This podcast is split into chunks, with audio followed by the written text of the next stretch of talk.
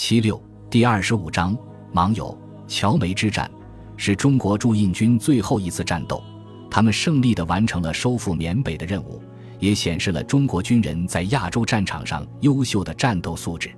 正是因为感受到中国军队的战斗水准，东南亚战区最高统帅蒙巴顿将军于三月八日飞抵重庆，与蒋介石会谈，请求中国远征军部队留在缅甸，协同英军作战。收复全缅甸，但是中国远征军没有继续南下，他们放弃了这个荣誉。原因很简单，他们终于打回了自己的国家，两年的血战凝成了回家的艰险之路。他们的心已经不在异国的战场上，在从印度打回祖国的那条公路进入国境的地方，一个隆重的仪式被记录了下来。如果说抗日战争时期的中国战场有影像资料留下，一定会让人觉得弥足珍贵。但假如说留下来的影像资料居然是彩色的，估计很多人会认为是天方夜谭。很简单，中国第一部彩色电影是一九四八年华谊影片公司拍摄于上海的戏曲片《生死恨》，怎么可能在一九四五年抗战胜利前留下彩色的影像呢？这却并不是玩笑。二零一零年，中国大型纪录片《中国远征军》里面就出现了一段珍贵的彩色影像，描述的是中国远征军打通中印公路后会师的情景。一九四五年一月二十七日，中国远征军 X 部队与 Y 部队在芒友会师。实际上，在此前数日，两军已经有先头部队会合，但正式会师被历史定格在了这一天。当时。虽然中国并没有彩色摄影的条件，但美军摄影师还是用当时珍贵的彩色胶片留下了这段几乎是绝无仅有的历史画面。那一天，头戴钢盔的中国远征军驻印军部队和头戴布帽的中国远征军滇西部队云集芒友坝子举行会师典礼。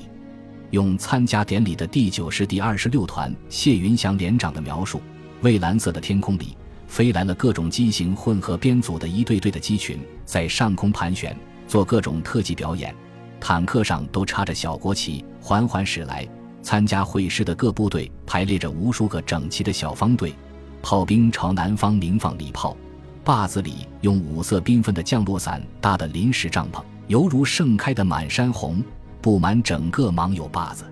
芒友会师的盛况，的确非笔墨所能形容。我们每个官兵内心的喜悦也无法用言辞来表达，大家只是笑嘻嘻的，内心充满了胜利后的激情和欢乐。这次典礼也被称为迎接第二次世界大战盟国胜利的奠基礼。中印公路就此打通。中国在一九四二年沦为陆上孤岛后，终于打通了属于自己的国际通道。在这段时间里，中国远征军两路加工。从一九四三年十月至一九四五年三月，历时十七个月，在缅甸北部山区复杂的地理条件下排除困难，攻占了相当于半个法国的土地，消灭日军四万余人。他们英勇作战，取得了辉煌战绩。此后，日军再也无力切断中国的国际补给线，大批物资源源不断运送进中国的腹地。为正面战场的稳定起到了无法估量的作用，也拉开了中国战场大反攻的序幕。一九四五年六月，中日两军在这场战争中的最后一次大战役——雪峰山战役，在湖南结束，日军大败。其中，在战斗中起了决定性作用的新六军，就是从缅甸归国的远征军部队。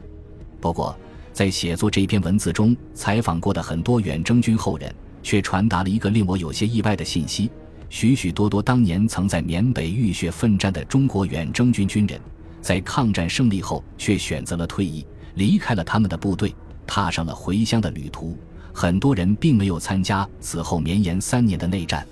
他们是因为反对腐败的蒋家王朝才离开的吗？有些人当时并不一定有这样的觉悟，只因为他们终于打回了故乡。苦战的三年中，那一缕回乡的思绪是任何力量都不能阻拦的。也有很多人永远不能回来了。一九四五年九月十六日，孙立人指示部下着手筹建新一军印缅抗日阵亡将士公墓，以昭忠魂，以供安息。这位善战的军长此前已经特意从昆明带来了祭奠袍泽的纸钱，在广州的日军俘虏成了建设新义军公墓的主力，建设费用则为远征军袍泽节衣缩食所得。一九四七年，公墓落成，已被排挤，即将离开大陆的孙立人亲往致祭，碑文中写道：“于铁军长与奏凯归来，招魂追佩，同返中原。”